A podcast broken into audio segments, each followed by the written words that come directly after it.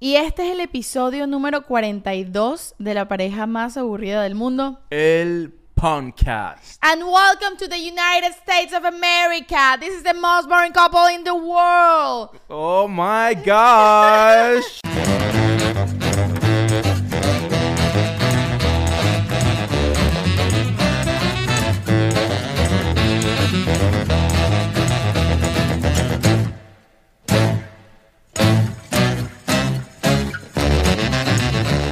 Okay, okay, okay, okay. This is gonna be the first episode in English because we're gonna speak, we're gonna talk about United States, so we're gonna speak in English. How you doing, Shakti? And this is our voice of podcast, our podcast voice. What? ¿Te has dado cuenta que, que los podcasts en inglés no sientes que suenen como así? Que es como voz como de podcast meets radio.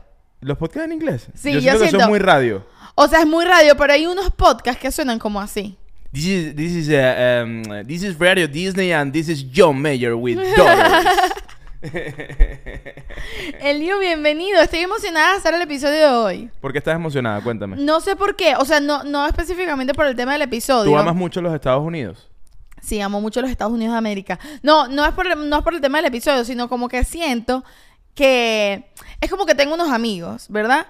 Que tú ves todos los miércoles para Sí. contarles qué pasó el resto de tu semana. Claro. Y es como que, wow, tengo tantas cosas que decirles, tanto ha pasado por mí. De hecho, tú sabes que, que- que pasa esta vaina, que, que es raro. Es raro porque pasa que ahora uno está, por ejemplo, en una reunión con unos amigos y uno, eh, uno está hablando y de repente como que uno, yo siento que hablo menos. Sí, de lo que hablaba social, antes. Uf, 100%. Porque a, a veces voy como a... que ya lo hablé con los del podcast. Sí, como que voy a verme con gente después de grabar el podcast y dije, ya yo hablé esto, ya yo hablé con... con- Sí, con- como que no lo quiero volver a decir. Yo lo hablé con la gente más aburrida del mundo, no necesito hablar contigo, Alejandro. Exacto, literal. ya- Bienvenido, Tintán. ¿La pata? ¿La pata? Tintan la pata. o sea, Gracias. Que demostrar. Bueno, no solo con amigos. Ayer Elio y yo, les cuento, tuvimos un date. Tuvimos Oye, un verdad. date romántico. Tenemos tiempo que no teníamos un date. Bueno, tuvimos un date y hubo un momento del date que estábamos como que... Fuimos a Aladín. Cállate, no fuimos a la Ladín, fuimos a cenar.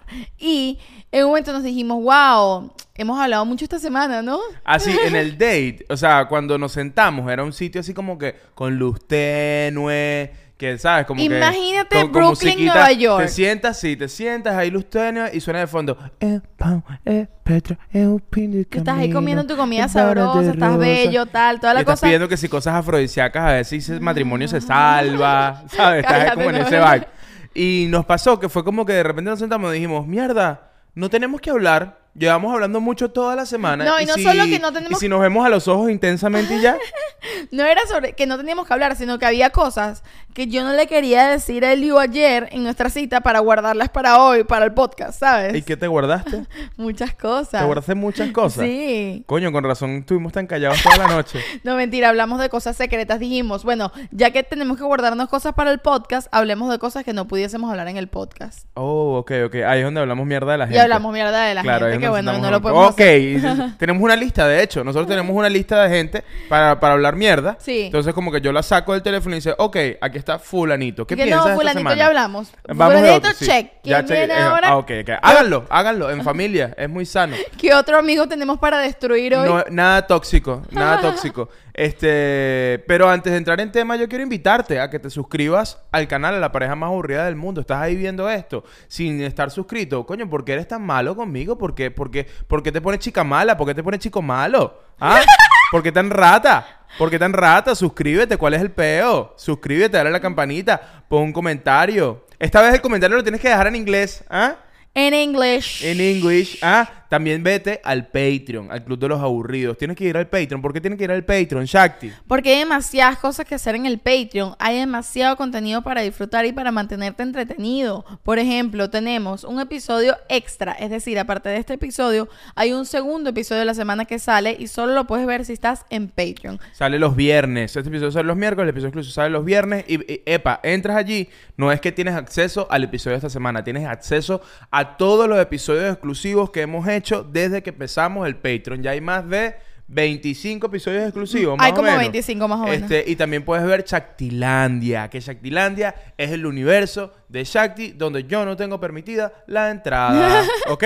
Exactamente. En el episodio pasado de, de Patreon, el episodio exclusivo, hablamos de las 10 cosas que todo adulto debería saber hacer. Sí, y también... Y fue de mis episodios favoritos. Estuvo ever. bueno. Ujú, estuvo, estuvo, bueno. bueno. Eh, es más, spoiler, aprende a nadar. ¿Cómo es eso que eres un adulto y no sabes nadar? Allá, allá hay más, más tipsitos, allá hay más consejos para ser un gran adulto. En el último episodio de Shaktilandia también tuviste un date con tu hermana. Tuve un date con mi hermana y métanse en Shaktilandia porque a partir de ahora, de vez en cuando y de cuando en vez, voy a empezar a tener dates con gente Se chévere. viene, se viene gente, estás entregando pasaportes de Shaktilandia. Estoy, entre, estoy sellando, Se sellando pasaportes en Shaktilandia. Me gusta, me gusta, Hay gente me que hay que hay gente que no tiene pasaporte, sino que tiene que ir con visa de turista. Sí, sí, sí, sí, sí. Bueno, yo en estos días en Shaktilandia pedí fue asilo.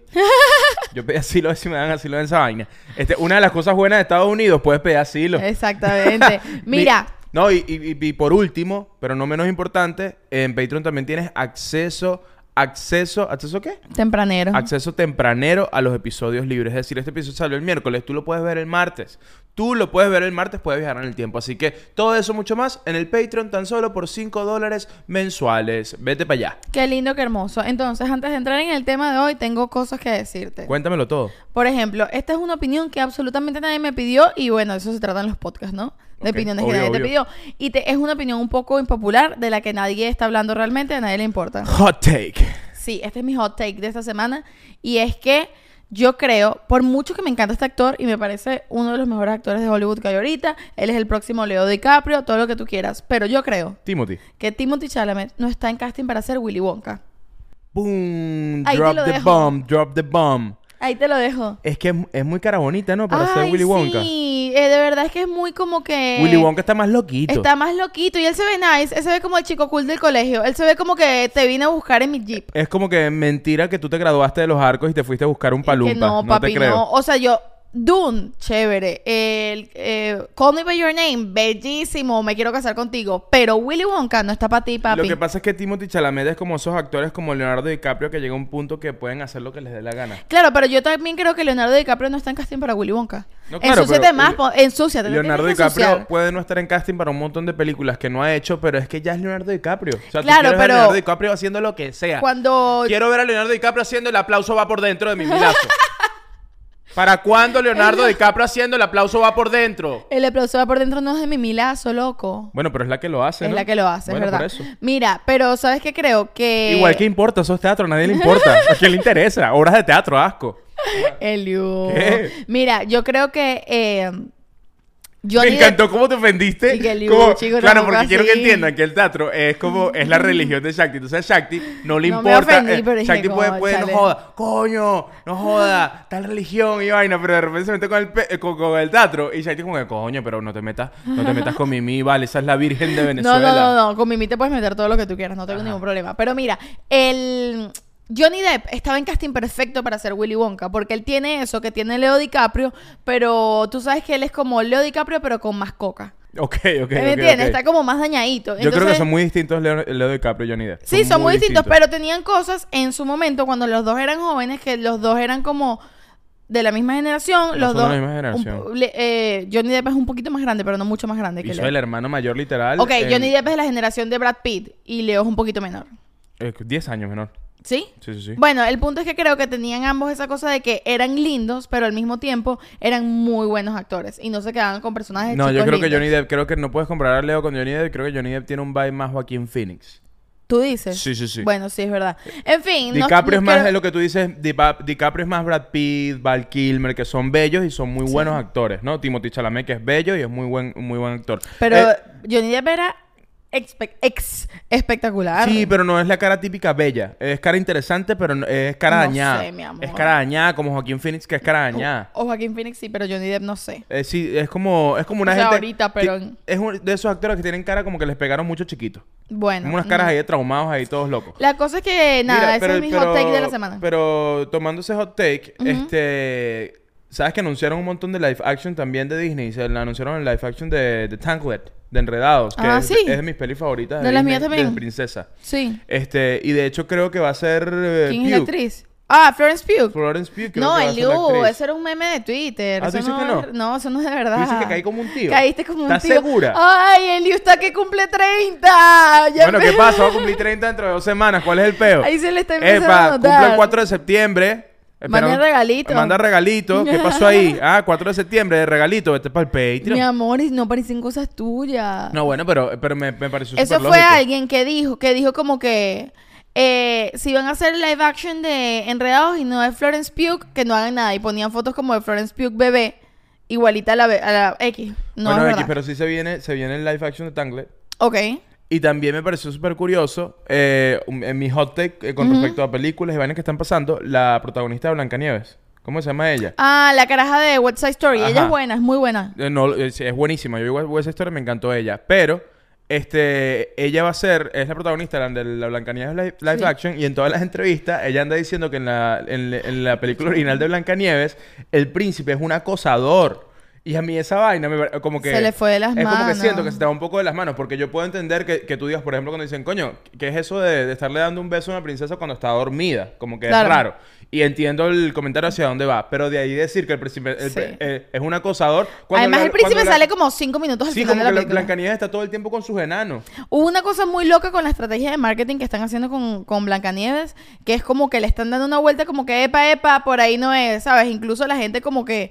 eh, como que por ahí no es, es como que queremos que la peli sea súper feminista, bien, pero que sea feminista no quiere decir que ella no se puede enamorar, las mujeres feministas también se enamoran, se volvieron locos ahí. Estoy demasiado agotadito, demasiado agotadito de los live action y todo el pedo de los li- live action y el pedo de los superhéroes. Ya, o sea, basta, ya. hagan vainas nuevas, vale. No, vale, hagan un podcast. Ya, de- de- entonces sí, exacto, haz algo original, haz un podcast. Pero Porque es que, coño, Disney no hace un podcast los, ya. los, los live action ya, ya como que, marico, va, ya, Ya. Basta. Pero te Llevamos lo- y le- 20, 20 años Disney sin escribir un guioncito nuevo. Y les voy a decir una cosa.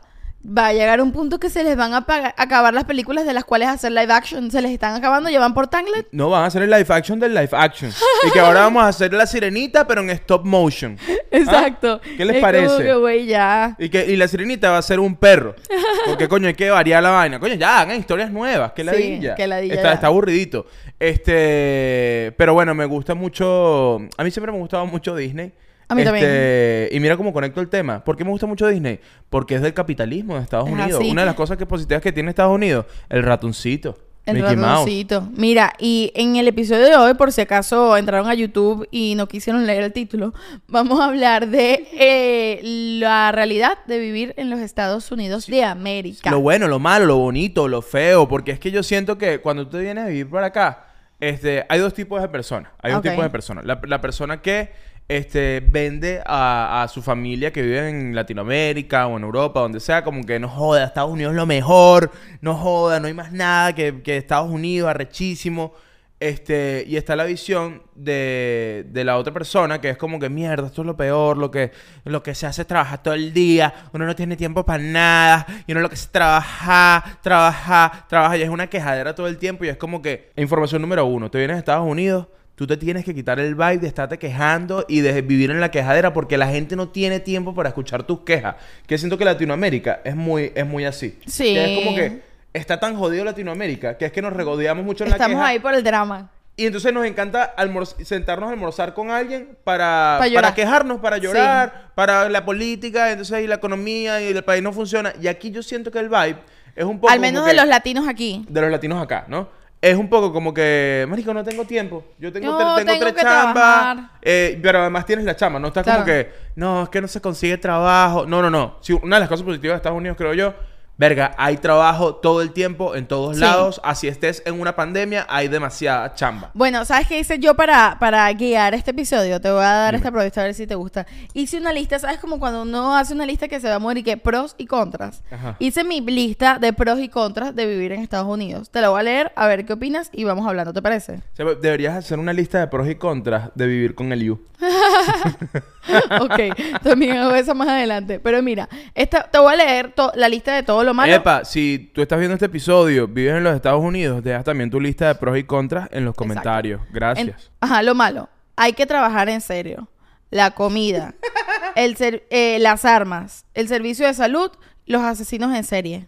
Mierda, lo de los asesinos en serie. Eh, ah, y hay una, bueno, luego te digo ese último punto. Esos son mis cinco contras. ok, ok, ok. entonces, bueno, podemos ir uno por uno. La comida. ¿Sabes que yo puse también? Porque no lo conversamos y cada quien dijimos como que, bueno, que cada quien haga su lista y lo conversamos. Y la- mi lista es muy parecida. O sea, como que de las cosas que nos quedamos son muy parecidas. Porque siento que el tema de la comida, verga, que, que difícil es comer balanceado en este país. No, ni siquiera comer balanceado. Qué difícil es comer en general. Porque, coño, yo en Venezuela y cuando he viajado a Latinoamérica, por ejemplo, yo hace unos años ya eh, fui a México y noté mucho la diferencia en mi cuerpo.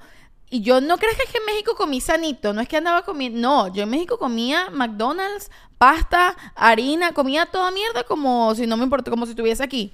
Y eh, adelgacé como nunca en mi vida comiendo así en México. Comiendo la misma comida aquí en Estados Unidos, engordé como nunca en mi vida. ¿Sabes qué pasa? Que hay demasiado acceso a toda vaina. Y pasa esto, que cuando uno apenas llega a Estados Unidos, uno, uno es este personaje que como que, mierda, ¿qué es este? ¿Qué son estos pocos de supermercados? ¿Y qué, qué- qué- qué son estos Walmart, vale? ¡Uy, primo! ¿Y este Walmart? Y este Walmart todo barato, todo bueno, todo, todo sabroso. Entonces, tienes acceso a un montón de comida que realmente es burda dañina para ti. ¿Me Sí. entiendes? Pero a- acceder a la carne molida o al pollo que no tiene hormonas y es un pollo de verdad Es costoso. Entonces yo, yo me imagino, yo no vivo en México, no sé, pero siento que en Latinoamérica al acceder a un pollo sin hormonas es mucho más sencillo que acá. es que simplemente yo. creo yo, y aquí estoy hablando pistoladas porque literal no sé cómo funciona el sistema. Chucky, este podcast lo hicimos para hablar Exacto. por pistolada. Pero bueno, a veces Nosotros lo no tengo que sabemos absolutamente nada sobre el A sistema. veces lo tengo que reaclarar. Porque puede salir alguien por ahí. Es irresponsable la cantidad de podcasts que están saliendo por ahí para desinformar a la población y dañar a los seres humanos. Mami, es irresponsable que tú tomes información de un podcast. Coño, porque Que no es para por- eso. En estos días asumiste que fue- dijeron. Que, es una mami, a lo mejor fue un papi. En estos días dije, un papi dijo por ahí en estos días que, que dejes de andar promoviendo la cienciología. La cienciología, no joda, Tom Cruise, ilumínanos. Haz que este podcast, haz que todo el mundo se suscriba al canal en este momento, que se vayan al Patreon y que sean, joda, el podcast más grande de la cienciología. Claro que sí. Mira, yo no sé, yo creo que esta persona lo dijo en joda realmente, pero haciendo un inciso, saliendo del tema un segundo, ¿no te parece muy gracioso que cuando en internet a veces hay gente que no entiende nada y cuando tú nombras algo, por el hecho de nombrarlo, la gente asume que tú estás promoviendo? Ah, Como sí, que sí, la sí. gente no entiende qué significa la palabra promover. Y yo, si yo te vengo aquí a hablar mal de el pelo de perro, la gente me va a venir a decir, ¿por qué estás promoviendo? Y yo que No, no, literalmente o estoy hablando dice- mal de esto. No, o- literalmente dice como que a mí, a mí no me gustan los niños, yo no quiero tener hijos. Tú estás promoviendo la no natalidad, que el mundo sea eh, un mundo sin niños. Y que es no, como papi, no, que yo nadie solo dije que yo no quiero tener hijos. Exacto, aquí, nadie está promoviendo nada. Yo no- esto no es un comercial. Pero bueno, ajá. El tema de la comida es que yo no sé si incluso como que el por la can- por el mismo capitalismo, por la cantidad de cosas que se producen para vender de manera masiva, tiene demasiados químicos. To- la comida, la orgánica y la no orgánica, toda, tienen una cantidad de vainas Pero que no, por ejemplo, eh, cuando hablamos, cuando hicimos la pregunta de qué coño pasa con el gluten, nos están diciendo, eh, leí, mucha gente dijo, que hay gente que sabe sobre el tema, dijo como que no es el... El gluten siempre ha sido malo, pero antes la harina no tenía la misma cantidad Ah, que tiene ahora. Eh. Entonces hoy en día le ponen mucho más porque es más barato, porque puedes, produ- bueno, por cosas que, y la mitad de las cosas no las entendí, pero ahora tiene más. Y yo me imagino que la comida aquí, por la cantidad de producción que tiene que haber, tiene más químicos de mierda que hacen que uno engorde. Yo creo que también es un tema de que por el, por el mismo hermoso capitalismo, este, tenemos acceso a tantas vainas que uno llega. Epa, lo, lo dijimos en uno de, esos episodios. Inevitablemente tú y yo somos hijos de Chávez. Sí. Nosotros venimos de, este, Sí, ¿cuál es mi no número conocimos otro- pollo? Ujú. Este, Farmatodo, hay dos cositas en Farmatodo. Nosotros crecimos no en eso. conocimos otra Venezuela sino esa. Cuando llegas acá, te das cuenta que tienes la libertad de, si tú, te, si tú ganas en un día de trabajo 100 dólares, tú con esos 100 dólares puedes hacer lo que te dé, realmente lo que te dé la perra gana. Tú Sí. puedes comprarte una pasta de dientes de la marca que te dé la gana. Si tú quieres una marca australiana, Sí. china, americana, eso es peo tuyo. Igual con la comida. Entonces, obviamente, cómo uno maneja su economía, porque obviamente también uno tiene acceso a unas cosas. Tú dices, coño, yo tengo es para comprar el pollo en Walmart. Entonces ese pollo no es el mejor, pero, pero tengo es para ese. Pero realmente, en esto ya te lo comentaba, yo creo que comer bien tiene que ver mucho con saber, con investigar burda, por ejemplo, Sí. yo quiero comer pescado, coño, ¿dónde puedo yo conseguir pescado fresco a, a bajo costo? Y es Claro. averiguar realmente dónde puedo conseguir eso porque es que lo hay. Sí. El capitalismo hace que haya de todo. en- eh, en Simplemente todas tienes que saber un pero, poco más. eh, pero que no, llegas y ¿qué te enseñaron? Coño, que el mercado barato es Walmart. Que tienes que ir para pa, pa, pa el cual, ¿cuál es que se llama? Que el de Trader Joe que es barato también. Eh, Aldi. Al- el Aldi o el Costco o entonces coño que todo todo bien con eso todo bien con todos ellos pero el tema es que hay, hay, hay que investigar hay que investigar porque tienes la libertad y, y puedes o sea es como lo que yo siempre te digo de la ropa que también es parte del tema del capitalismo que es como que verga comprar ropa en Shane que es que con 100 dólares yo me hago un mercado en Shane pero es, co- es ropa basura Claro. ¿Me entiendes? Es como que yo no quiero comprar ropa basura. Entonces, yo creo que eh, el, capa- el capitalismo es una vaina que uno tiene que aprender a usar. Que no todo el mundo sabe Totalmente. usar. Te vuelves, llegas y te vuelves loco y creo que eso es lo que nos Y, pasa y a muchos. gastas plata en basura. ¿Sabes qué odio yo? Dollar Tree. La gente Sí. ama Dollar Tree. No que me compre unas vainas en Dollar Tree. Deme, compraste basura. Compraste basura. Compraste literal. basura. No que me compré estos Tylenol en, en, en- en Dollar Tree. Ese Tylenol se venció en 1994. Pero también pasa, por ejemplo, en el caso del Dollar Tree, a mí me pasa que, ajá, Dollar Tree para las personas que a lo mejor no saben o- y no viven en Estados Unidos o lo que sea, es esta tienda donde todo cuesta un dólar. Subió a dólar 25. a dólar por la- 25 por la después de la pandemia, pero bueno, todo cuesta un dólar y venden absolutamente de todo. Muchas cosas son de mala calidad, pero por ejemplo, que si yo paso, yo nunca voy a un Dollar Tree, pero si estoy cerca de uno, me meto y compro algodón. ¿Me entiendes? Porque el algodón es algo que, coño, en el Dollar Tree lo compro a 1.25 y en otro mercado donde sea lo compro a 2 dólares y honestamente el algodón con el que me desmaquillo, con el que me quito la pintura de uñas, no me, no me hace mucha diferencia que sea el de la mejor calidad, No, el de igual, la peor calidad, igual ¿sabes? siempre lo hemos hablado, los productos de limpieza. Que si los wipes. Sí, sí, productos de limpieza como Sí. que eh, lo compras en el sitio más barato y ya, no tienes por, comprar- por qué comprar unas vainas caras. Pero es eso, saber cómo, saber escoger, saber seleccionar, saber dónde da- saber dónde vas a poner tu dinerito. Y qué bola es que oh, si tienes todas las opciones, como que si no tienes dinero puedes comer muy barato y si tienes mucho dinero puedes comer lo mismo muy caro. Una pizza, por ejemplo, una pizza puedes comer la pizza más barata de todas, la de la que venden en el 7-Eleven, que es una mierda de pizza, que es un slide No, de pizza eh, esa- que sabe esa- sucito, que esa- es tan mala que pizza hasta- camina. Esa pizza camina, literal. Pero cuando uno recién llega, te lanzas esa pizza que no casi que no cuesta ni un dólar y tú dices, mierda, qué sabroso la comida chatarra. Sí, sí, sí, Pero también te puedes comprar la pizza más cara del mundo. Y qué loco cuando a mí antes me pasaba que yo decía como que, ay, es que sabe igual, esto es más caro, esto es más barato. Y de repente No, empiezas ya a dar después cuenta no. la diferencia en el... O sea, yo compro un tomate en un mercado u otro y yo siento en el sabor del tomate la diferencia del sabor. Bueno, yo soy el loco del agua y tú antes me, me decías como que, Liu, pero ¿por qué tú compras agua? Como que, nada, como que, ¿sabes? Aquí dicen que puedes to- tomar de la llave o pones un filtro y, y tomas agua filtrada, la pones y ya. Y es como que yo aquí me volví el loco, loco del agua porque vi un documental un- sobre el agua y vaina y dije, no seas marico, yo no voy a beber más agua de la, de la llave, yo voy a comprar agua. Y empecé a comprar agua. Y de repente conseguí mi agua favorita y me di cuenta que todas las aguas saben distintos y... ¿Cuál Shakti- es- dile al público cuál es toda la favorita. eh, Zephyr Hills. Zephyr Hills. Zephyr Yo- y yo le decía, ya. Zephyr Hills, yo le decía Zeffirelli. Sefirelli. Sefirelli me gusta mucho. Es la más económica de las que Sí. me gustan. Porque hay una más costosita que no tiene sentido. Este, No, pero, esa es full buena. Y pero de esa es hecho, muy buena. Pero entonces el tema... Aquí de hecho una vez alguien como que... Coño, las botellitas de agua que, me, que, que ustedes como que nosotros compramos botellitas de agua. Así vimos nosotros. Este... Es la- y, y tú al y principio ojo. tú decías... Estabas negada. Decías... Coño, no quiero comprar una botella. Y ahora te pasa que cuando tomas agua de la llave... No, Es no- que no la de la llave, debo decir que, Es que por me sabe ejemplo. tierra ya. No, pero ya va, no sabe tierra, tiene tierra. El, por ejemplo, aquí donde nosotros vivimos, a nosotros nos decían, no, en Estados Unidos puedes tomar agua de la llave. Yo creo y que depende de la zona. Depende de la zona, es mentira. Aquí en Miami Beach nos ha pasado y por eso dejamos de tomar agua de la llave, porque al principio lo hacíamos, que a veces abro el chorro Y sale y esa mierda sale gris. Y me pasa que me dice... Coño, pero compra un filtro. No confío en los filtros. Sí. Ese, Ojo, si ese- es mi nivel bueno- de desconfianza. Eliu, ¿tú con- Sí. confías en la gente? No confío en el filtro del agua. ¿Cómo sé realmente que eso está filtrando el agua? No lo sé. Eso es un aparatico que me vendieron en Amazon. Yo no conozco esa tecnología. Compro mi agua Ojo. embotellada. Pero yo todavía siento que no hemos conseguido la mejor manera de tomar agua en este país. Si tienen alguna recomendación, déjennoslo en los comentarios. Bueno, para Como ti, que yo mira, voy a seguir tal tomando mi agua de botella. vaina. Yo sigo abierta a las posibilidades. Bueno, no sé, no sé. Verga, ¿sabes qué, ¿sabes qué me dolió? ¿Te acuerdas cuando en el aeropuerto de San Francisco teníamos sed? Y en la, Chamo. en la- en la única agua que había en las tiendas costaba que si 7 dólares. Y era una, el agua Boss. El agua Sí, Boss que que viene con una botella de vidrio. Y es como que, ¿por qué? Acabo de pagar 14 dólares en dos aguas, me quiero morir. Este, pero gran agua, gran agua. El loco, aquí, presente, el loco de las aguas.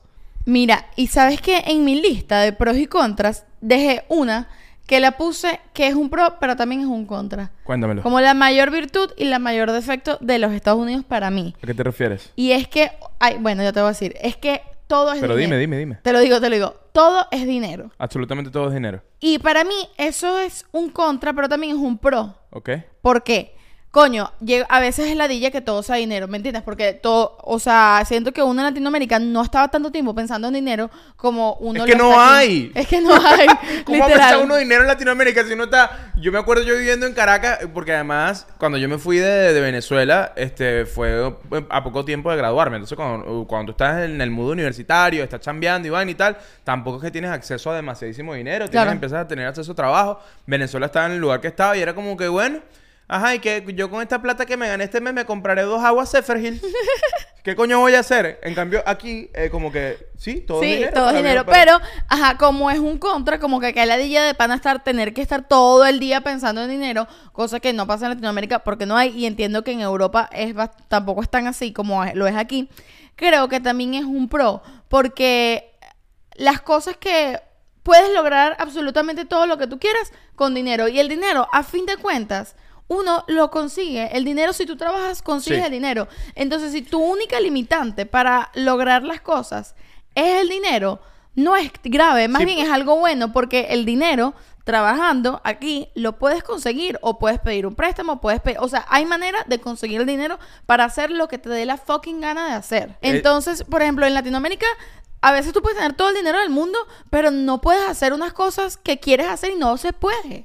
Sí, porque además, por ejemplo, tienes... Bueno, es más, me voy a meter en un, en un tema... eh, no oscuro, es una realidad y ya. O sea, es una vaina como que... A mí me gusta el tema de que aquí en Estados Unidos una de las cosas que creo que tiene que ver con tu pro, un pro que yo puse fue que eh, las posibilidades de hacer un negocio son mucho más sencillas. O sea, si tú estás aquí y trabajas que jode, después de un tiempo tú dices, coño, yo quiero montar mi negocio de lo que sea. Quiero hacer un podcast, quiero hacer contenido, quiero, quiero montar un food truck, quiero... Lo que, lo que tú quieras hacer, lo vas a poder hacer.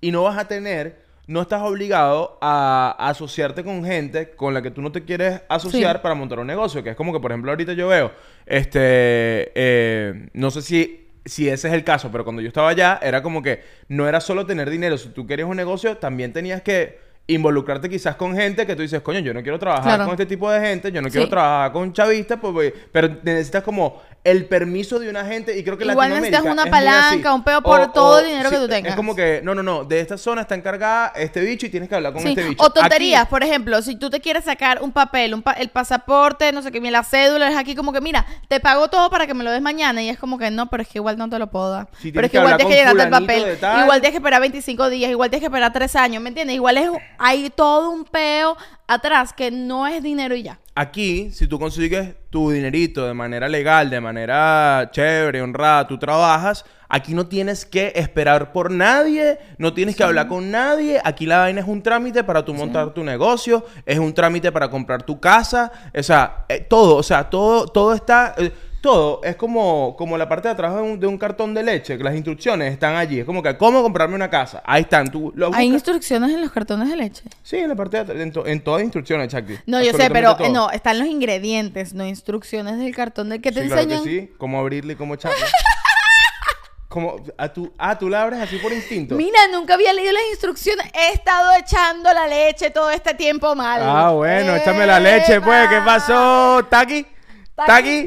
Mira, este... No, a mí me gusta que este es un país que literal viene con instrucciones. Sí. No es como que, epa, vete por la izquierda, que por allá hablas con fulanito, o vete por la derecha. Y entonces después, cuando te molestas con fulanito, fulanito se molesta contigo, coño, se jodió el negocio. jodió todo. O cuidado, cuidado, estás ahí con unos mafiosos y todos locos. Entonces aquí no. Aquí es como que tú quieres hacer algo. Vete por el manual de instrucciones y, Y lo vas a hacer. Que Hablando- igual la gente igual se pone loca y se quiere saltar los pasos y entonces igual quiere hacer y les, eso es sale- una vaina muy latina. y les termina saliendo mal. Es así. Aquí pasa full eso, como que yo siento que en Estados Unidos y oigo mucha gente a veces quejándose como que ladilla porque aquí no puedes hacer nada, es como que mira, aquí honestamente si sigues las reglas del sistema cuadra que es cuadradito, es de verdad, es, Es muy sencillo, es como es es, querer es ser que es un país hecho para niños. Sí, es para niños. Y es como que, mira, aquí te va a ir bien si tú decides ser parte del sistema. Y hay gente que no le da la gana ser parte del sistema que me parece súper válido, pero a mí me encanta el sistema. A mí me encanta estar en mi cuadradito. Claro, yo creo que. a- a- a- pero a ti te encanta el sistema y a mí también me encanta el sistema cuando tú sabes cuál es tu lugar dentro de ese Sí. sistema. Porque si estás dentro del sistema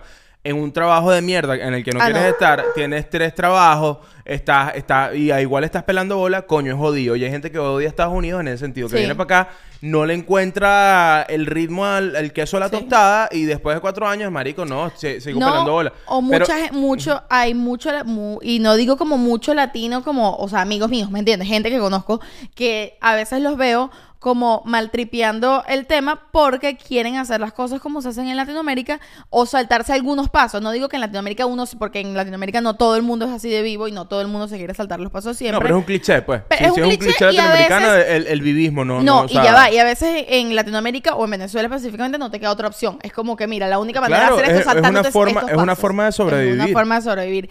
Y aquí es como que de pana si intentas saltarte los pasos te va a salir mal. Ojo, y no quiere decir que no lo hemos hecho nunca, pero justamente hemos Claro. aprendido por eso. Yo he aprendido Eh, por a eso. los coñazos de Yo he aprendido los coñazos, como, coño, no debía hacer, hacer esto, debía haber eh, pagado mi multa y ya. ¿Qué sé yo? El tema es que eh, a mí me gusta eso. Mira, te voy a dar un ejemplo. Yo teniendo aquí, ¿qué? Seis meses, este, tenía un Corolita y me partieron el vidrio del Corolla en Wynwood. Una noche. Me partieron el vidrio del Corolla.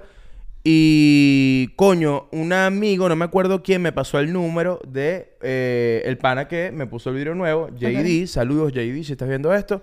Un pana. Ahora, ahora es un pana de allí de redes, nos vemos por ahí.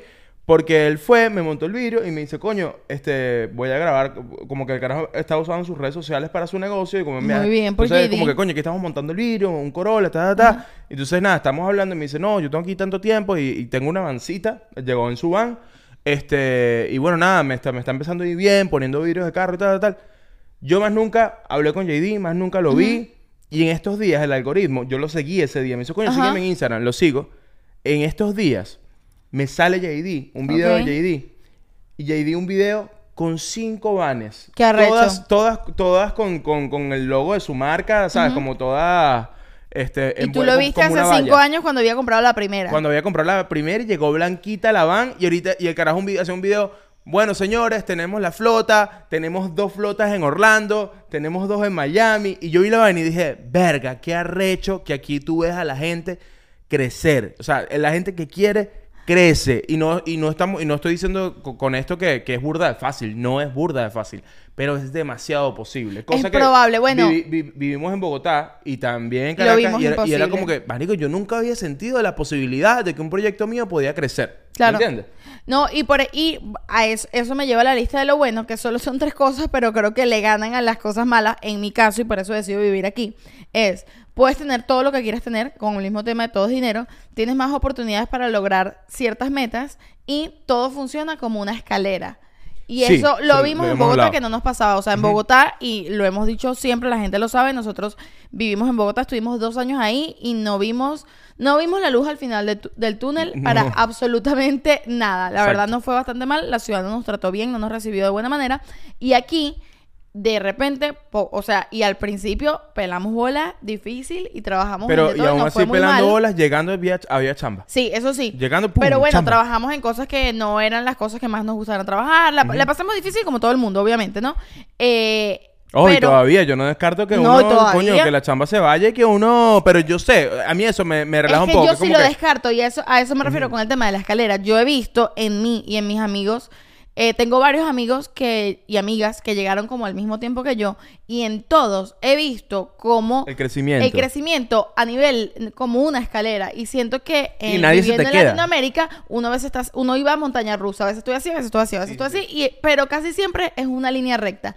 En cambio aquí yo me he sentido como un año estoy aquí, al año siguiente estoy aquí y estoy hablando a nivel de estabilidad económica y también profesional, emocional, en todo. Y de verdad, año tras año, para mí ha sido como una escalera y yo hoy en día viviendo aquí veo una lucecita al final del túnel que digo, mierda, ok, si yo hago esto, esto y esto, puedo lograr esto que es mi meta personal profesional de mía, que no es la misma de otra persona, obviamente. Pero lo veo muy claro, como que no es un sueño, no es una esperanza, no, Es más no. un plan. Es un plan concreto que no es que yo tengo la certeza porque lo quiero creer, no, es que yo sé que va a funcionar, los eh, números dan, es matemático. Eso, puede entrar dentro de las cosas positivas, que es que Estados Unidos es un país que te permite planificar. Sí. Que es una vaina que uno antes no tenía idea de nada. ¿Cómo que Sí. planificar? ¿Cómo que, que voy a- dónde voy a estar yo en cinco años? ¿Cómo voy a hacer? ¿Cómo puedes planificar? Sí. Y eso es una vaina que para... Yo no sé si es un tema solo del latino, pero...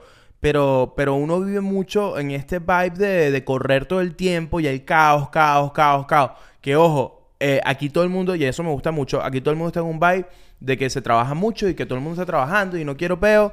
Este, pero, pero la gente está planificada. Entonces eso hace, en estos días lo hablábamos con unos amigos, que es como que yo siento que aquí cuando uno se ve con los amigos, uno celebra, todo el mundo, todo el mundo está tan en su peo que cuando uno se ve, uno celebra el hecho de verse y uno no está, uno no está en un drama. Sí, uno no está en, en- la bladera de paja de otro. Sí. Viste que fulanito, o dice, todo el mundo está como que para contarte sus buenas vainas o, o sus malas vainas, pero es como que quiere aprovechar ese momento que estamos juntos porque seguramente vamos a pasar un mes, un mes sin vernos porque estamos en mil peos. ¿Me entiendes? En cambio, yo siento que este, nosotros tenemos un poquito arraigado esa cosa latinoamericana que es entrar en dramas, que es que nos vemos Sí. y vamos a hablar de los dramas Yo del siento otro. que es lo que decíamos un poquito, que es como que si aprendes a surfear la ola y no ir contra corriente, te va chévere. O sea, porque también mucha gente dice, coño, pero es que ves a los amigos menos porque estás trabajando. Y yo, sí, pero al mismo tiempo yo lo disfruto. Primero porque yo me gusta mucho, logré llegar a un punto en el que trabajo, ya trabajo en lo que me gusta y me gusta mucho mi trabajo. Entonces disfruto estar trabajando porque estoy trabajando en, en mí y en mi proyecto y en mis sueños. Y cuando veo a mis amigos, los veo menos. Está bien que veo a mis amigos una vez al mes. Pero no tengo tiempo para pelear con mis amigos, ni porque, ay, que bolas tú, que si esta envidia, que si este me dijo... ese-". No, el rato que veo a mis amigos es como que, coño, Claro. ¿cómo te va? De verdad tengo cosas que contarles, nos contamos, me alegro. ¿Sabes? Como que yo lo disfruto full así y me gusta ¿Y no, más y no crees desde que, ese que lugar. el tema de... Yo siento que el tema de que se trabaja mucho, porque bueno, yo, yo viví en Colombia y, y en Canadá, en Caracas, y, y yo sentía... O sea, yo siento un poco que... que yo, yo, trabajé, yo trabajaba burda en Bogotá. O sea, yo nunca he trabajado como trabajé en Bogotá. Y yo siento un poco que... Y nunca he sido tan pobre como fui en Bogotá. Exacto, y yo, creo que es un poco, o sea, eh, es como una moda o es como un tema el decir que aquí en Estados Unidos se trabaja burda. Yo siento que a la gente le gusta decir eso. Tanto, Pero- tanto el que está aquí como el que está afuera. Que es como que, no, marico, que aquí no se puede parar aquí. Tenemos que trabajar demasiado todo el tiempo. Y es como que, marico, ya. El día tiene 24 horas y una jornada laboral dura de 9 a 5 de la tarde. Y, y- y además aquí, eh, uno que ha trabajado en oficina y, y que, que- que uno sabe cómo es esa vuelta acá, aquí son las 5 de la tarde y, y tú a las 5 de la tarde te paras y te vas. No es que el jefe te dice, mira, hay que quedarse hasta las 7 porque hay un proyecto, no, hermano, recursos humanos, aquí yo, Claro. yo aquí trabajo Sí, está, 8 de- horas, aquí lo que te digo, lo ley, la, la ley, o sea, todo por la Ah. ley, es como que no sé cómo será, a mí me ha tocado así y es como que a las 5 de la tarde todo el mundo se para y se va. Y yo siento que en Latinoamérica sí entra más, si tú trabajas en oficina, sí entra más el tema de, coño, tengo que quedarme un poco más para ganarme a mi jefe, tengo que, ¿sabes? Como que tengo que, tengo que Pero sabes que no las 8. sé, no sé cómo es el tema, por ejemplo, en Europa, porque sí he oído full que, que la gente en Europa como que descansa full más, como que tiene más vacaciones, Ah, bueno, pero como es que, que, si- duerme si en en la Europa, pero si en. Europa, verga, ¿cómo tú vas a resolver la economía en Europa? Si ya, ya está en est- estructurada la siesta a las 3 de la tarde. Mira, O Elio. sea, si yo no tengo sueño a las 2, yo tengo que programarme para que me dé sueño porque a las 3 de la tarde no tengo dónde comprar una cerveza. No estoy de acuerdo. Exacto, y vamos a tomarnos una cerveza donde Paco. No, porque Paco cerró su bar porque él tiene que ir a dormir. No estoy de acuerdo. Yo estoy completamente a favor de la siesta. Bueno, por supuesto, tú eres europea.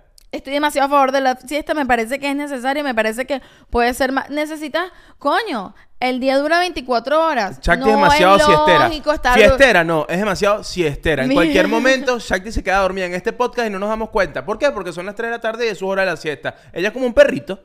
Mira, pero es que es verdad, vale. Hay gente que no está acostumbrada a la siesta, pero la siesta es muy buena. Empiecen a aplicarla, les va a ir bien. A ti, tú el otro día, porque estábamos enfermos, eh, te pasó que tuviste una siesta. Tú no puedes tener la siesta. Bueno, Para pero, ti no pero te tenía, sale. tenía COVID, ¿me entiendes? No, no, pero cuando Me ya comí está- una sopita y me quedé No, dormido. pero ya, ya cuando estábamos saliendo del COVID, que nos sentíamos mejor, pero todavía estábamos medio... No, pero todavía estaba mal. Pero no, bueno, en fin, Elio, estabas un poco mejor y tomaste la siesta. ¿Y qué me dijiste después de la siesta? Coño, que me sentí mejor, pero fue una siesta que, o sea, yo no puedo, es- sintiéndome bien, yo no puedo como que, ah, ya edité, voy a tomar una siesta. O sea, mi cuerpo, no lo, no lo estoy criticando, es que mi cuerpo, cuerpo no, no, lo, lo... no lo Claro, pero si te ¿Sabes por qué? Porque además me molesta. ¿Te acuerdas que ese día me paré y teníamos cosas que hacer y te dije, no... Estás arrecho. No, car- o sea, no carburo, no termino, o sea, como que me desperté, pero no prendía. Era como que Sí, sí. ya son las 6 de la tarde, ya no quiero, no quiero trabajar. ¿Qué es eso? Ve- sí, pero es un, yo creo que es un tema de costumbre. Cuando aprendes a llevar la siesta, yo no creo que esté mal. Yo no, no, los power nap no son lo mío. Los power nap no, no, no, co- no comulgo, no comulgo con eso. No me interesa. Pero bueno, también es que hay gente que se acuesta muy tarde. Yo no sé si en, en Europa tú crees que como que la vida nocturna es un poco más activa que aquí. No, no creo. Como hasta más tarde. No, porque además yo creo que no es Europa en general, eh, eh, eh, Europa en general o Estados Unidos en general. Creo que son las ciudades grandes. Madrid es súper prend- estás prendida todo el tiempo, pero Miami también. Nueva York también. Ya. ¿Me entiendes? Ok, ok. Esa es otra cosa, eso es, eso es otra cosa de Estados Unidos que no sé si es positiva o negativa, pero es que Estados Unidos es tan grande, es tan, tan, pero tan grande, que cada estado es un país completamente distinto. Pero tú, ti- tú crees que eso tiene que ver, te, te lanzo aquí la pregunta porque no lo sé. ¿Tú crees que eso tiene que ver con lo grande que es Estados Unidos y por eso cada estado es un país distinto? ¿O tiene que ver con las leyes y la manera en la que funciona el sistema aquí? Porque, por ejemplo, yo nunca he ido a China, pero China es un país gigante, ¿no? ¿Sí? ¿Será China también, cada estado de China No será un sé. país distinto? No lo sé porque será- me preparé para el episodio de los Estados Unidos, no de China. O Rusia, por ejemplo, ¿me entiendes? Yo no estoy segura si tiene que ver con el nivel de, el tamaño eh, geográfico del... del Tú dices que el tamaño no importa, Chakti. No importa, importa la calidad. Coño, ok. No, o sea, Mira, este, no, ¿a qué voy yo? ¿Sabes qué pasa? Que yo sí creo que tiene que ver con el, con el tamaño, porque mientras más extensión de tierra hay, también el, el clima, el tipo de, de- de demografía de la zona, si es sí, el desértico, gentilicio si- es full distinto gracias a eso también. si un sitio, eh, eh, si en, en un sitio es de mucho frío o de calor, o uno es montaña, otro es desierto, eso hace que también la gente sea distinta y que culturalmente sea distinta. Sí, pero también creo que como aquí cada estado eh, tiene leyes distintas. Pero, pe- pero yo creo que las leyes se aplican eh, a partir de cómo es esa gente culturalmente, no al revés. ah, qué No es que tú- interesante. No, No, es, no sí, es que tú aplicas ley y la gente es acorde a la ley. No, es porque culturalmente esa gente históricamente es así y por lo tanto, se- ¿me entiendes? Sí, sí, sí, te entiendo, es verdad, no lo había pensado de esa manera, pero me, me hace sentido que pueda ser así. Completamente. Por Es ejemplo, verdad. el- el- el- los hippies empezaron en San eh, Francisco. en San Francisco, que eso es el Mira, estado de ¿y California. saben qué loco? Eso es el Eh, estado San de Francisco, California. California, sí. Entonces, eso, eso sucede, eso sucede por un hecho cultural de la zona, no es casualidad. ¿Me Claro. entiendes? O sea, no es que pudo haber pasado en Texas. eh, Es, casi imposible que haya pasado en Texas, ¿me entiendes? Porque culturalmente es completamente distinto. Mira, y sabes qué loco, yo no sabía que los... Creo que mi corazón de hippie no lo, a veces no lo puedo rechazar. Mi, mi hippismo interno. ¿Te acuerdas cuando fuimos a San Francisco y yo te dije, Liu, yo me siento muy a gusto en esta tierra. Claro, claro. Yo me siento como que de verdad este lugar, hay algo de este Te lugar representa. que me, se me pare, se- me siento muy cómoda. Hay algo aquí que se parece a mí, no sé qué es. Sí, sí, me Y- pasa, sí, es como cuando yo voy al Vaticano, pues. y él me dice, y él me dice, de bola, Chakti, aquí son los hippies. Y yo le digo, tú si eres la, la paja, ¿qué tiene que ver eso conmigo? De bola. Y oye, eh, puedo llegar a pensar que a lo mejor sí. totalmente, totalmente. Mira, eh, creo que no hicimos pausa de la suscripción en el episodio pasado. Ahí andamos bien pasados, ¿ah? No, hay que hacer pausa de la suscripción. Ok, ¿qué quieres hacer para esta pausa de la suscripción? ¿Qué pose? No sé, dime tú. Chao. ¿Quieres hacer? hay- tiene que ser una pose eh, bien americana. No, vamos a hacer la de. Es el tío Sam, el que, el que hace Ah, así. ¿nos el de- lanzamos esta? Ok, ok, la clásica de Estados Unidos. Ok. ok, ok. Entonces, esta pausa de la suscripción son tres segundos donde nos vamos a congelar, o como se diría en Miami, nos vamos a frizar para que tú te suscribas al canal, ¿ok? I want you to subscribe. Su- su- subscribe. ok, a la cuenta de tres. ok, uno, dos, tres. Perfecto. Ahí Listo, estamos. ok. Coño. Coño, gracias por suscribirte. Qué cool. Qué chévere eres, Qué bien chi- qué bonito. chévere, coño, no Mira, eh, ok, voy a seguir. Conseguí una lista que dice los mejores estados para vivir en Estados Unidos. Ranking revela los lugares ideales. ¿Qué te parece? Ok, ¿cuáles son? Dame el Te- top 3. Te Quiero voy el a top leer el 3. top 3. Porque te voy a decir, a mí, ¿sabes que me gusta mucho vivir en Miami? Por ejemplo, yo no he vivido en, en otra ciudad de Estados Unidos, he visitado las demás de vacaciones. eh, pero a mí me gusta mucho de Miami que tiene una cosa que es como que tiene. Tiene lo que a mí me gusta de Latinoamérica, está, pasa en Miami, pero sigue siendo Estados Unidos. Yo, Yo a veces siento que no vivo en Estados Unidos. también a veces O siento que no vivo en Estados yo a Unidos. veces es que yo, es muy yo paso todo el año como que, coño, no vivo en Estados Unidos, vivo como en, en- en el, en el primer país latinoamericano del mundo, como que el mejor país Sí. latinoamericano que hay, que Eh, no, es Miami. Es, el y- país latinoamericano del primer mundo. Exacto, y de repente cuando me para un policía y me multa, me acuerdo como que mierda, esto es Estados Unidos. A mí me pasa que yo siento Eh, que... a veces veo la, la política, veo como que coño, Joe, Joe Biden eh, tiene Alzheimer y digo, coño, pobrecita esa gente de Estados Unidos que tiene ese presidente que coño, de verdad, pobrecito, de verdad. Mira, a mí sí me pasa full. Me pasa full que siento que no vivo en ¿Quién Estados es mi Unidos. presidente? Sasha Fitness. Yo mí- la veo todo el tiempo en Instagram y digo, coño, mi, este es mi presidente. Mira, a mí me pasa porque yo siento que sí vivo en Estados Unidos hasta que viajo. Y cuando, por ejemplo, el último lugar al que viajamos creo que fue San Francisco. Oh, bueno, tú fuiste a Chicago después, pero yo el último al que viajé fue San Francisco.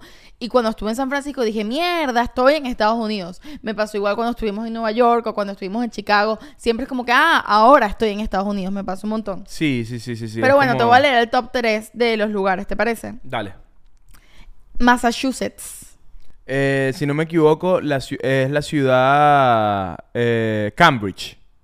Cambri- eh, Cambridge, Massachusetts es la, la- la ciudad número uno. Yo, o sea, yo también me puse a investigar qué pasa. O sea, yo no, no vine aquí a jugar carrito. No, está bien. Este, es la ciudad número uno para vivir. Es donde se tiene mayor Ay, poder adquisitivo, donde hay mejor sistema de salud. Bueno, la capital de Massachusetts es Boston. Es Boston. Ok, ok, ok. Entonces, ¿qué es lo que dice aquí? Porque dice que dice este estado se alza como el ganador indiscutible en la clasificación general. Se destaca por su educación de calidad y servicios de salud sobresaliente.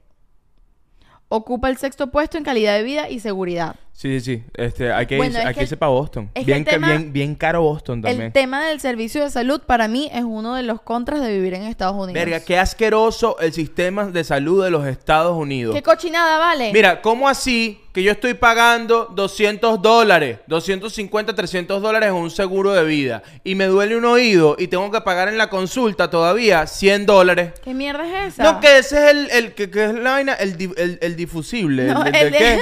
¿Cómo se llama esa vaina? La mierda es el... Ay, no me acuerdo ni cómo se llama. No, que ya. el copago. El copago. El... ¿Qué Ah, mierda pagas- copago nada? Tú pagas 250 dólares de seguro, pero tienes, te vas a revisar el oído, tienes que pagar un copago de 100 dólares. Coño, vale, ¿qué copago ni qué nada, vale?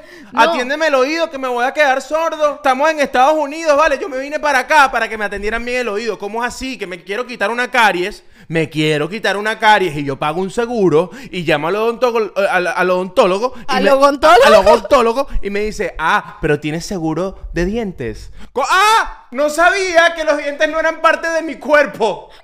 Necesito Maldita sea. otro seguro para los dientes.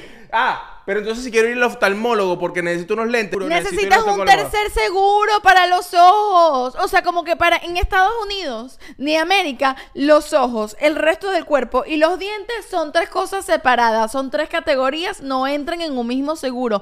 ¿Quién coño inventó esa mierda? ¿Cómo así? Que si yo me quiero poner unos lentes, mi seguro de vida no funciona. Que necesito un seguro para los ojos. Necesito un seguro para los dientes. Coño, asegúrame este entonces, pues.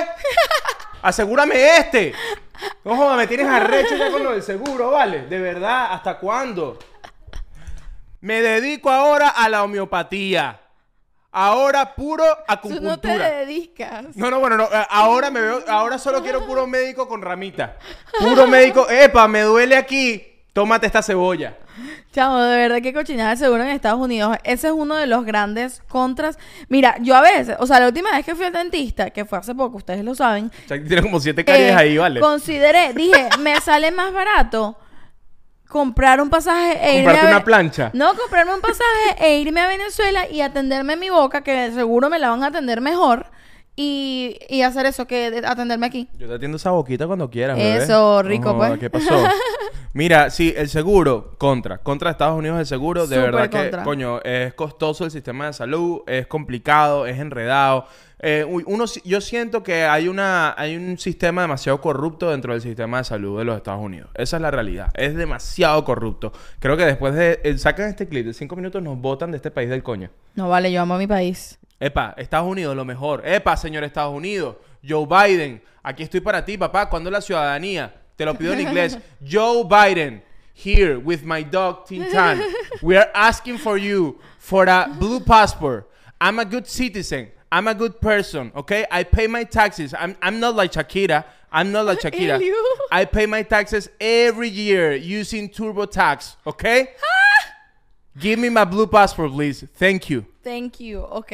Bueno, ok. Sin duda, los seguros médicos en este país, una mierda. Así que eh, si quieren tener mejores seguros médicos, aparentemente hay que mudarse para Massachusetts. ¿Cuál será el, el- el país con el mejor sistema de seguro? Debe quedar que si- debe ser que si Suecia. Ajá. Suiza, Suecia, uno de esos. Una vaina de esas. Seguramente. Totalmente. Que tienen la mejor educación y los mejores seguros. Ahora, ¿sabes cuáles son las 10 ciudades más caras de los Estados Unidos? Coño. Pero 10, 10, 10 son muchas. Las 5. Las cinco ciudades. ¿Te las digo? Dame, dime las cinco ciudades. Ok. Número 1. Manhattan, Nueva York. Renta mensual promedio 4.500 dólares. Mierda. ¿Qué tal? Mierda. Sí, sí, es costoso. Bueno, no, a, a nosotros nos pasa que cuando amigos de- que viven en Nueva York vienen para Miami, que ellos sienten que Miami es como higuerote. Ellos sienten que el ritmo de Miami es como súper lento, como que no, aquí no pasa nada nunca. Y es como que para uno están pasando un montón de vainas. Y por eso te digo que son países distintos, porque yo me siento súper cómodo en Miami y siento que hay movida nocturna, hay un montón de sitios para visitar, para ir a comer, para salir, para joder, tienes la playa al lado. Pero hay gente que viene para acá y es como que, este, coño, no, no me gusta el ritmo, Sí. el tema del transporte Bueno, yo público. siento que cuando la El gente tema del transporte público. A mí me pasa que cuando voy a Nueva York, este, sí, chévere caminar, eh, el metro un ratico, pero me da- honestamente, A ti te gusta andar en carro. a mí me gusta andar en carro. A mí me gusta, Sí. es que yo he andado toda, toda mi vida, he andado mo- mo- montado en carro. Y entonces, coño, entiendo el tema del transporte público y de tener un metro ahí cerca. Pero, coño, yo no quiero, de verdad, yo no quiero pararme a las 7 de la mañana para montarme en un metro con un gentío. No, no lo O sea, quiero. creo que la mejor Si me toca, opción- de pinga. Pero la mejor no opción, lo el, el tema que tiene Nueva York es como que, ah, no, aquí no puedes andar, o sea, sí puedes andar en carro, pero es como poco Es- es práctico. tonto, es- es Incluso tonto la gente que tiene dinero para tener un carro, eh, que es como que no todo el mundo lo tiene, pero los que sí tienen dinero para tener un carro, es poco práctico andar en carro. Entonces la gente Claro. prefiere andar a pie. Pero la, bueno, la cosa es que yo creo que lo ideal sería que tu ciudad tenga puedas andar en carro, que no sea tonto andar en carro, pero que si no tienes carro puedas andar a pie también. En estos días vi un clip en TikTok de Sarah Jessica Parker en una entrevista donde ella decía que ella, va- ella anda en metro todos los días en Nueva York. Imagínate tú, claro. Y pero, es- que pero, igual es loco, es Sarah Jessica Parker. Es como que la, la Con guardaespaldas la en estatua de la libertad está inspirada en Sarah Jessica Parker, ¿me Literal. entiendes? O sea, ajá. Bueno, la segunda es Honolu- Honolulu, Hawaii. Honolulu. Honolulu. No, Honol- Honolulu tiene acento en la última U. ¿Es con acento en la U la última? Sí, Honolulu. Honolulu. Sí. Ah, yo pensaba que era Honolulu. Bueno, aquí tiene acento en la última U. Me Eh, van a bueno, pero ya va, en, en inglés no hay acento. No, en, en inglés debe ser Honolulu. Debe ser Honolulu. Bueno, la cosa es que la renta promedio es de 3.500 dólares. 3.500 dólares. Coño, Lilo, Lilo y Stitch pagan renta Pagan renta cara. ¿Sabes Mm. qué? Yo nunca en mi vida, como que uno tiene lugares a los que uno sueña ir, no sé, sueño ir a Grecia, a Japón. En mi vida jamás he pensado como que, coño, quiero ir a Hawái. A mí tampoco. no Nunca. me pero desde que vivo aquí y que tú oyes que los gringos como que, ay, se quieren ir de vacaciones a Hawái, digo, verga, ahora que lo pienso, debe ser interesante ir a Hawái. Que es carísimo, por cierto. Sí, carísimo. Es carísimo ir a Bueno, es Hawái. la segunda ciudad más cara de los Estados Unidos. Es carísimo. Este, ah, otra cosa de Estados Unidos, siempre me pareció rara esa relación que ellos tienen con sus, eh, bueno, no sé si sus islas o con las islas que son parte de Estados Unidos, por ejemplo, Puerto Rico, ¿no? Que Puerto Rico no, no es un país, pero ellos tampoco se no, sí consideran... es un país, Puerto Rico. No, porque eh, no, ellos no, no votan por... Eso es un estado. Es un estado de los Estados Unidos. Claro. Claro, y ellos, para ellos es un país. O sea, ellos, ellos no se consideran, ellos Parte no de consideran Estados Unidos. parte de Estados Unidos. O, bueno, la verdad no lo sé. Digan ustedes si, si, si son de Puerto Rico y ven esto. O sea, como que hay unos que sí, otros que no. Pero ellos igual, ellos tienen Blue Passport. Claro. Ellos tienen un pasaporte de los Estados Unidos. Ellos no, tú no necesitas sacar una visa para entrar a los Claro. Estados Unidos. Son parte de los Estados Unidos, pero no terminan de ser, este, sí, como, como, no, no tienen ese sentimiento como un estado. Patriótico, los- sí, de- Estados Unidos. Entonces es un caso súper curioso, pero ellos tienen un gobernador. Claro. Ellos no tienen un No presidente. sé cómo será el tema en, en, en Hawái, por ejemplo. Ni idea. No Ni sé idea, cómo será la idea, relación. No conozco a nadie de Hawái, además. No, yo, bueno. con- yo como te dije, yo conozco solo a Lilo y a Stitch. Exacto. O sea, eso la no renta en Hawái, 3.500 dólares. Ojo, también uno dice como que qué bola es la renta en Hawái, pero y obviamente No, bueno, en el Doral- estamos eh, a- ahorita en el Doral, eso cuesta un apartamento de una sola habitación. de dos. No, ¿estás loca? ¿Sí? Ahorita, eh, eh, eh, información clara, eh, un apartamento, una habitación en el Doral te cuesta fácil Que 3.000 bola es lo caro que es el Doral. Eh, bueno, creo que ya Miami está en un lugar súper caro. pero no está en esta lista en los primeros cinco, en los primeros días. Verga, no sé qué tan actualizada está esta lista, No, esta lista es de julio del 2023. Sí, sí, sí. Esta es la lista más reciente que hay. Ok, ¿cuál es el tercero? Ok, entonces el tercero es Brooklyn. Es Brooklyn. Nueva York, eh, la renta promedio 3.700 dólares. El quinto, Washington, D.C., 3.200 dólares la 3.200 renta. dólares. Que Washington es el sitio con la tasa de desempleo más baja de los Estados Unidos. Es Wow. donde menos hay desempleo. Entonces, claro, también yo lo que digo, que Coño, porque bola, tienes el presidente ahí. O sea, tú, tú- no tienes trabajo y toca, y Tocas toca la la Casa Blanca y dice, hermanito, yo voté por ti. ¿Cómo así que aquí en esta mierda no hay trabajo? Joe Biden, yo vivo aquí en Washington, yo quiero mi trabajito. Literal. Bueno, y obviamente uno dice estos precios y dice, verga, que es la renta tan cara en Nueva York, 4 mil dólares, pero también es una ciudad en la que ganas la cantidad de dinero, en teoría, suficiente para pagar una renta ahí, ¿no? No es como que yo gano mi sueldo que yo gano en Miami y... Bueno, o sea, si yo gano lo que gana aquí, yo no puedo pagar eso de renta, ¿me entiendes? Y así. Bueno, depende, es que depende del trabajo que tengas. Hay gente, Bueno, sí. yo, yo tengo una vaina. Yo soy... ho- mi hot take de hoy, eh, mi, mi opinión impopular. Yo creo que Nueva York es un terrible lugar para vivir. Ok. O sea, yo soy una... Yo creo... Desarrolla, Yo, he- yo desarrolla. he ido varias veces para Nueva York y me encanta. Creo que es un lugar perfecto si quieres... Si quieres desconectarte de tu día y entrar en la película y caminar por Nueva York, ir, ir a sitios de pingas para comer, este... ¿Cómo caminas por Nueva York, Eliu? Ah. ¿Cómo es tu caminata neoyorquina? ¿Cómo es mi ¿Tienes caminata Sí, neu- ¿cómo, cómo, ¿cómo te ves en Nueva York? En, en New York Si yo tú estás en Nueva York y te consigues Eliu, ¿cómo te lo consigues? Este... ¿Quieres que haga mi caminata Sí, neoyorquina? como así, sentado, sí. Este, no, bueno, la puedo hacer así, me paro aquí. ven aquí, aquí me ven, ¿no? No te ves la cara. No, no me ven la cara, pero me- lo que importa es que me vean el flow, Ok, ¿no? Yo estoy ok, aquí, ¿no? Yo estoy aquí en la esquina y de La repente- gente que está en Spotify y está manejando, De- ahoríllense un momento para que vean No, yo esto. estoy aquí, yo estoy aquí paradito aquí en mi esquina, Ajá. tal. pum. Eres- Me, me- estoy casi con un vape en la mano. Ok. Y de repente, pum, arranco a caminar lentamente, así como que, o sea, estás como perdidito. Estás así como, como que dando vuelticas así, dando vuelticas, ta, ta, ta.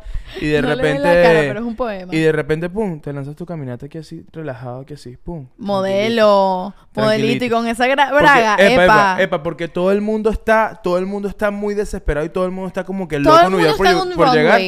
Y a mí lo que me gusta de ir de vacaciones en Nueva York es que yo no tengo por qué estar apurado. Claro. Es como que, epa, epa, yo no estoy apurado, ¿ok?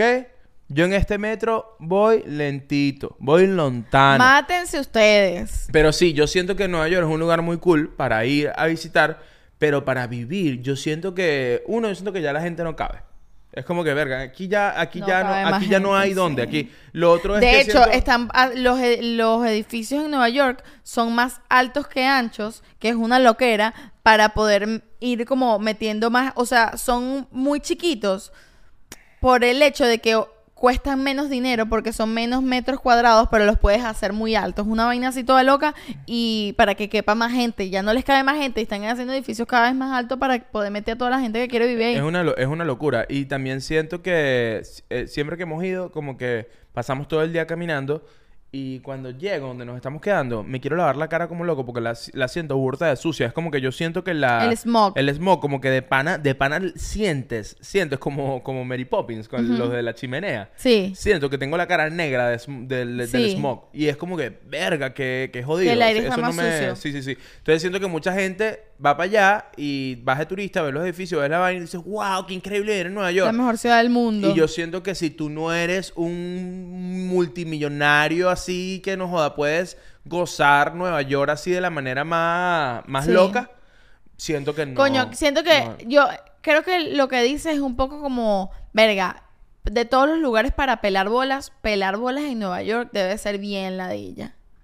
Es que, es que yo, bueno, yo, yo siento que esperar bola en cualquier lado. debe Obvio, obviamente, pero si tienes que elegir un lugar para pelar bolas, pues porque tu, opción- tu opción ¿Sabes bonita qué? es pelar bolas. Mi opción ahorita es pelar bola. Yo escojo Europa para pelar bola. Ok. Yo creo que el mejor lugar para pelar bola eh, es Europa porque siento que todo el mundo todo el mundo está en ese mismo peo.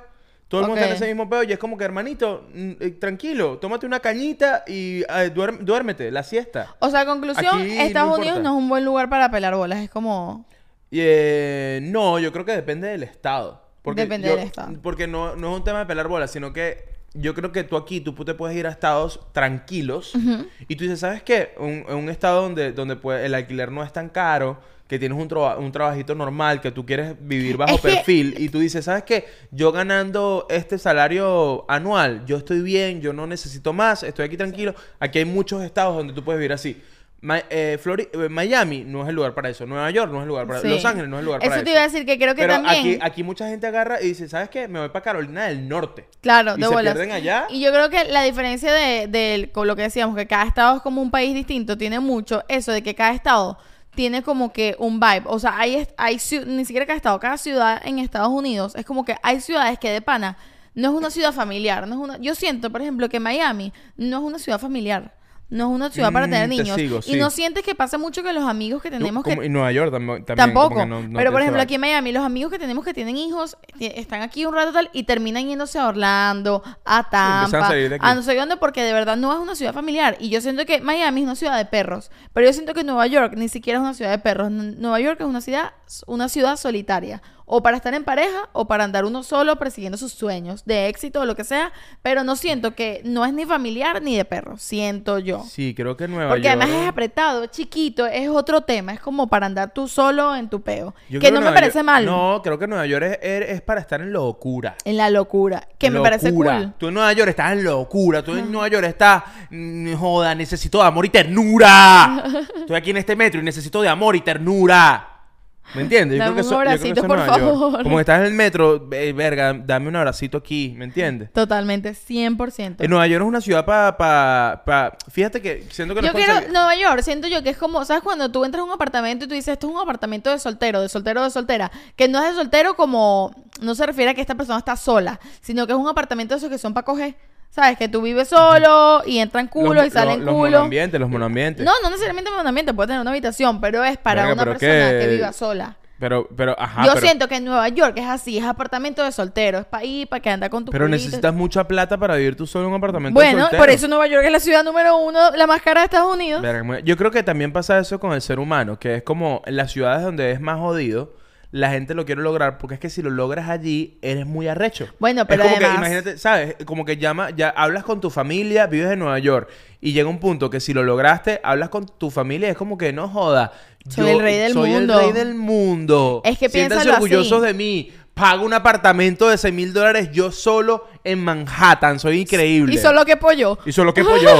Entonces, Pero ¿sabes qué pasa? Es que si te lo pones a pensar así, Nueva York se bien sabe que se dice que es la capital del mundo, no lo digo yo, es lo que dice la gente, ¿no? sí. Si tú lo logras en la capital del mundo, es como que lo estás logrando en el mundo, ¿no crees? Sí, es como que, no joda, lo puedo lograr en cualquier parte. Exacto. Sí, sí, sí, literal es eso, es esa sensación. Entonces ese es el tema. A mí me pasó con Nueva York, que es como que mm, yo no, no quiero que no necesito vivir en la capital del mundo. Ahora, me- cada vez que voy a Nueva York, siento que quiero volver cada tres meses. Como Sí. que me también me siento eso como que mierda. No sé si es como que no quiero vivir aquí. Debo admitir que me da un poco de miedo vivir ahí. Siento como que no, estoy una campesina. No puedo vivir aquí.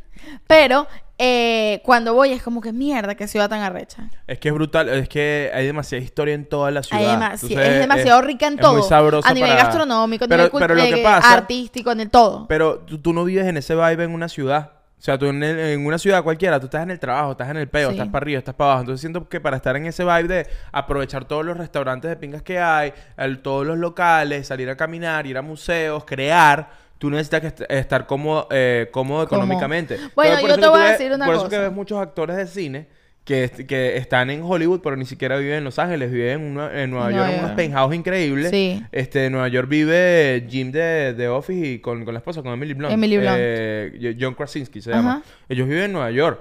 Este, y claro, es una gente que está muy tranquila en su vida. O sea, como bueno, que- yo les voy a decir una cosa. La gente que está escuchando este podcast, que viven en Nueva York, que le están echando bolas, los admiro de verdad. Me parece que tienen esas bolas y esos cojones bien tener- puestos para vivir en sí, Nueva sí, York. sí, sí, sí. Los admiro mucho. A mí me encantaría vivir en Nueva York, pero al mismo tiempo siento que no, no puedo. Es como too much para mí. Es como, no, es que yo siento que es el vibe- es el mismo vibe que tiene la gente con Miami. Yo creo que en Nueva York la gente tiene un vibe con Miami que es como que, ah, Miami, este, que, que no, no me gusta. Yo creo que es el mismo vibe. Yo creo que es, es lo mismo, pero, pero, al, pero al revés. Puede ser. Ahora, ¿sabes qué me da un poquito de miedito? Estos lugares de Estados Unidos que son que sí, como para el centro de Estados Unidos, que son como, ¿Como unas cuál? ciudades escondidas para adentro. Una ciudad que uno ni se sabe el nombre. no sé, Tennessee, para adentro pueblitos en Tennessee. ¿Eso es como queda en que el centro? ¿Ah? ¿Eso dónde queda? Yo creo que queda... pa- eh, eh, epa, epa, epa. Arriba, abajo. Para el centro y para adentro. ¿Qué pasó? Claro que sí. Ah, No tengo, tengo muy... Me pierdo burda en la geografía de los bueno, Estados eso- Unidos, eso- decir. esos lugares que son como que... Verga, que son como muy desolados. Me da siento miedo. Ahí entrar- siento que están los asesinos en serie. Ahí están, yo creo Porque, yo verga, en. Nueva York los asesinos en serie están muy al descubierto, no tienen tiempo. Yo no siento que los asesinos en serie están buscando vivir en Nueva York. Siento que No, están no.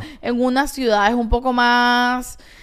Más suburbios. En que unas se ven más- ciudades, en unas ciudades donde todo el mundo está orgulloso de tener un arma en el bolsillo. Literal. O sea, que no es como que, porque además yo entiendo el peo de cuando la gente dice como que está a favor de las armas y dice, coño, no, yo me siento más seguro teniendo un arma en mi casa. Yo no Que lo es como entiendo. que yo, yo, yo no lo comparto, pero puedo entender. tu Dice, bueno, vamos a darle beneficio de la como duda a eso, ok. Es como que, ok, tú te sientes porque, la verdad, te puedes meter tu casa a robar y si tú eres una persona que tú sabes manejar armas, que tú no tienes, no tienes miedo a las armas, tú dices, yo quiero mantener protegida a mi familia, ok, tienes un punto allí, ok. Ok.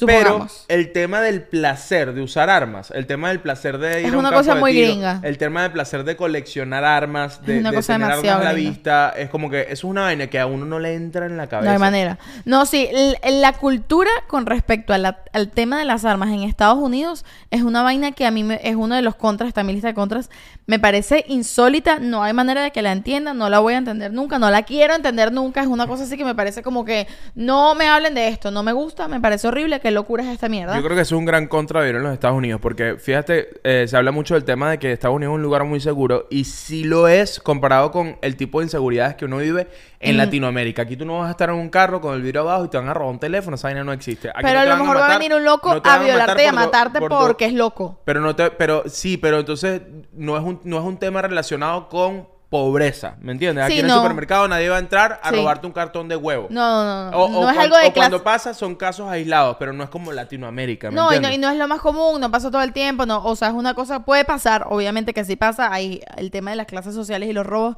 pasa en todo el mundo siempre, pero no es una cosa como No- tan no grave está- como en Latinoamérica. Ay, pero lo- sí hay peligros, y, pero son otros tipos de peligros. Por ejemplo, a mí mi pánico, y lo hemos hablado, creo que yo tengo, y esto es una vaina, de ir a terapia. Y uno de mis mayores miedos de tener hijos, y una de las cosas como que por las que yo ahorita siento que no quiero tener hijos, es que de pana yo no sé por qué yo tengo un miedo de que... ¿Los tiroteos en los colegios? No, no, y ni siquiera los tiroteos. Yo, yo con esto he tenido pesadillas, que es como que de repente vas a buscar tu hijo al colegio y tu hijo desapareció y lo secuestró un loco y tú a tu Sí. hijo no lo vas a ver más nunca porque aquí un loco secuestra Sí. un niño y tú no vas a ver a ese niño más nunca. Sí, que no es un tema de, no es ¡ah! un tema me de pobreza ni necesidad, No es. No es los miserables, Es es, un tema de gente loca, es Jeffrey Dahmer, es Ted gente Bundy, loca. gente loca y verga, esa mierda, o sea, eso da más miedo porque no hay un, no viene desde la necesidad, viene desde la psicopatía Sí, sí, sí, y sí. es muy fuerte, es una locura, pero claro, obviamente pasa, no, pasa mucho menos y siento que pasa más en mi mente y según las películas, porque obviamente no sé, no he estado nunca cercana a un caso parecido, en los suburbios, en todas estas zonas que se ven como que supuestamente más boniticas y más seriecitas, ¿sabes? No lo sé porque Jeffrey Dahmer, el, en la, en el- ¿En Nueva York? Jeffrey Dahmer, este, no sé si Nueva York, pero él vivía, él- es interesante la historia porque él vivía en un, en un barrio eh, afroamericano, donde la mayoría de la gente que vivía allá era af- ah, afroamericana. Entonces, este, a él no le paraba, la policía no le paraba mucha bola. Porque era blanco, un eh, tema blanco, racista, no le paraban, entonces el carajo, este, solo eh, capturaba a, a negros. Y, él- y había y tenía como cuerpos Porque además tenía un fetiche ahí sexual, bla, bla, Exacto, bla. y tenía cuerpos en su apartamento que, que, que, bueno, no se dieron cuenta por años y él estaba en un bar, no era un suburbio, este, estaba en, en- estaba allí pues, Sí, estaba, estaba en la zona- ciudad, en claro. una zona, en una zona clase media baja, viviendo en un Sí. apartamento, entonces, no sé, es como que tú puedes, literal, y, es- y lo hemos hablado, tú puedes vivir en, esta- vivimos en este edificio ya que hay una estación en serie y, no, lo sabemos. Sí, y te montas en el ascensor y no tienes la menor idea. Tienes la menor idea. y Pero no- mira, estamos de salida, Liun. Estamos ya de salida. Sí, pero tenemos que terminar con algo arriba. Yo no voy a terminar mi episodio hablando de asesinos en serie porque eso es pavoso. Coño, ¿sabes qué? Quiero recomendar una película. Hay muchas películas sobre, sobre el tema de Estados Unidos. Pero recientemente de las que he visto que más me ha gustado es Vice, la que es con Christian Bale que hace... Wow, es muy interesante, sobre todo porque uno llega aquí entendiendo muy poco o a nivel muy general la política americana, Sí. norteamericana, y es como que no, no tienes cosas demasiado, o sea, sabes, ah, las Torres Gemelas, ah, la guerra de Vietnam, sabes, como cosas que han pasado, pero no entiendes mucho ciertos peos. Y en Vice, que es una película, es bastante cruda, debo decir, es como... ¿Te parece que es bastante cruda? Sí, es fuerte. Yo Sí. siento que la película es bastante fuerte, lo que, lo que ves y lo que pasa, pero es maravilloso, me parece una obra de arte la película un- y entiendes muchas cosas que uno no tiene tan claro. Es una peli que habla sobre. Es como una suerte de, de, obviamente, biografía ficcionada eh, sobre Dick Cheney, que fue el vicepresidente de este país cuando estaba George W. Bush. Cuando las Torres Gemelas, Eh, este, sí, cuando estaba Bush, este, y habla de la historia de Dick Cheney, que fue el, vice- el vicepresidente de, de este país en esta época, de cómo él manejaba el gobierno y cómo manejaba Bush y cómo un poco eh, culparon a Irak del tema de las Torres Gemelas para mandar armas para allá y Dick Cheney tenía como un negocio alrededor de eso, entonces... Y el eh, negocio de las armas, de por qué negocio coño habla del siguen siendo negocio de las armas, de cómo, de cómo el tema del negocio de las armas, como que no vas a quitar nunca el tema del armamento porque genera demasiado dinero a este país. Entonces, una, una buena peli para, para entender un poco el montón de conflictos en el que siempre está metido Estados Unidos. Este, Vice. Vice. Está en Netflix, creo. Si no me equivoco, pero igual les dejamos no- el póster. Búsquenla por ahí porque está buenísima. Más con Christian Bale, que ver una película con Christian Bale siempre es una buena idea. De- Es tengo, verdad. una, tengo una vaina, otro hot take. DiCaprio, Brad Pitt, todos esos bichos, para la basura cuando me pones a Christian Bale. Cuando te pone a Christian Bale al Christian lado. Bale le da dos patadas, pero tranquilamente. Ok, sí. ¿no crees? es que es ot- siento que es otro estilo también. No lo sé, es increíble. ¿Tú no has visto eh, American, American Psycho? Psycho. Tienes que verla. Otra buena película Sí. para el tema gringo. La tengo, le tengo buena hueco. película, buena película. ¿Estamos Bueno, listos? sí, estamos idos ya hace rato. Bueno, muchas gracias por estar aquí. Una semanita más. Estamos listos ya, recuperados, con salud. Gracias a Tom Cruise. Gracias a Tom Cruise, a la sociología, a la Virgencita, a todo el mundo. Yo quiero que me bendiga todo el mundo. No joda, todo el mundo que bendiga este podcast, todo el que pueda. Este, gracias por estar aquí. Recuerda suscribirte, irte al Patreon, este, que tenemos cositas lindas por allá. Muchas gracias. Te quiero mucho.